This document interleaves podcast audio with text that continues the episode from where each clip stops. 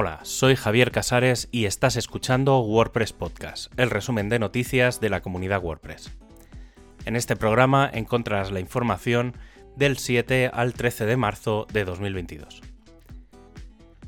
Mejorar el rendimiento no había sido una prioridad general en los últimos años, ya que la luz siempre estaba encima del editor, pero desde hace tres meses que se creó el grupo de performance dentro del core, se ha estado trabajando en qué elementos había que mejorar, sobre todo lo relacionado con las imágenes y con dar más información sobre posibles cuellos de botella.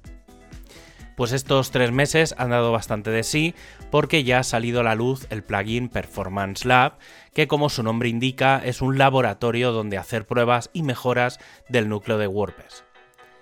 Esta primera versión es una beta y es la base para probar algunas funcionalidades como la conversión de las imágenes de JPEG a WebP, además de varias notificaciones en el salud del sitio relacionadas con el propio WebP, la caché persistente o los recursos en cola, es decir, si tienes muchos CSS y JavaScript. No, este plugin no va a arreglar si tu sitio va muy lento, pero sí que puede ayudarte a detectar poco a poco algunos elementos que en un futuro ya vendrán en el propio núcleo de WordPress.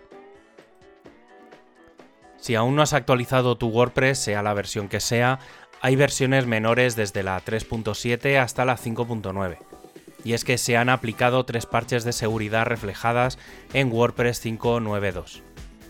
En realidad, la más compleja afecta solo a la rama de la 5.9 y básicamente permitía incluir JavaScript malicioso a través del editor. Las otras dos, que sí afectan a todas las ramas, permitían que un usuario con un enlace llegase a un lugar donde se ejecutaría cierto JavaScript el equipo de Core ya comienza a planificar los backscrap de WordPress 6.0, ya que en cuatro semanas comenzaremos a ver las primeras versiones beta. Antes de eso, como en ocasiones anteriores, se han hecho los Go barra no Go. En esta ocasión se hará una sesión de presentación de los nuevos elementos el 5 de abril, en el que se presentarán las nuevas funcionalidades y que todos los equipos estén alineados con los materiales a preparar para el lanzamiento final. El equipo de diseño está revisando la documentación sobre los procesos para contribuir y para acceder a un sistema algo más estandarizado.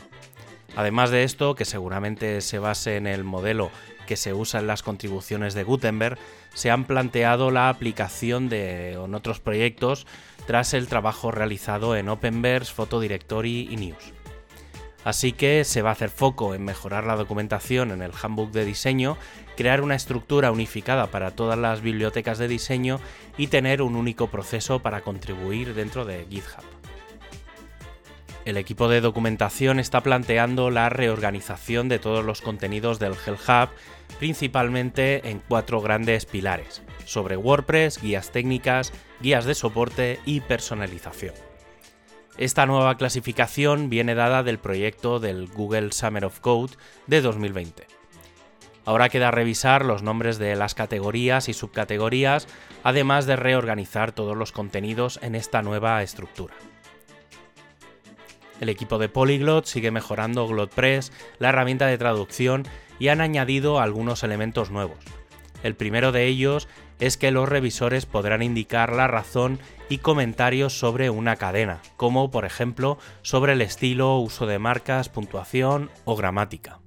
A este sistema también se le añade la posibilidad de gestionar de forma masiva las traducciones, pudiendo seleccionar varias a la vez y lanzando el mismo sistema de comentarios al usuario. Dependiendo de las opciones seleccionadas, se le dará una pequeña guía al usuario en donde encontrará los enlaces a los elementos que no está cumpliendo. El equipo de mobile ya tiene preparada la versión 19.4 para las dos aplicaciones. En el caso de Android, el editor va a soportar varias paletas de colores, elegir entre las posibles varias cuentas de correo que tenga en el dispositivo o reorganizar las estadísticas. Para ellos los cambios también aplican a la paleta de colores, a la corrección de las negritas en los títulos y a la posibilidad de mostrar contenido media en las notificaciones.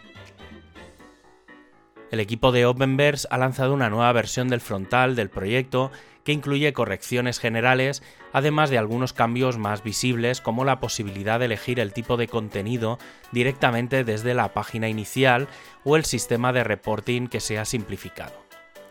También encontramos cambios en la página del detalle de imágenes y mejoras de accesibilidad, como el acceso rápido al saltar el contenido.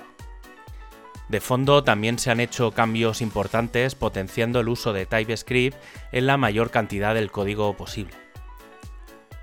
El equipo de comunidad está planteando ampliar la diversidad a otros niveles, como la edad o la situación financiera.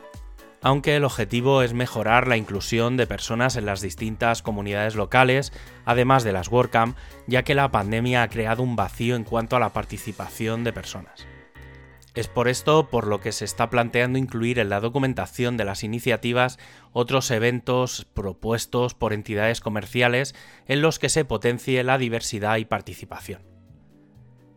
Y para acabar, ya sabes que tienes todos los enlaces para ampliar la información en wordpresspodcast.es. Un abrazo y hasta el próximo programa.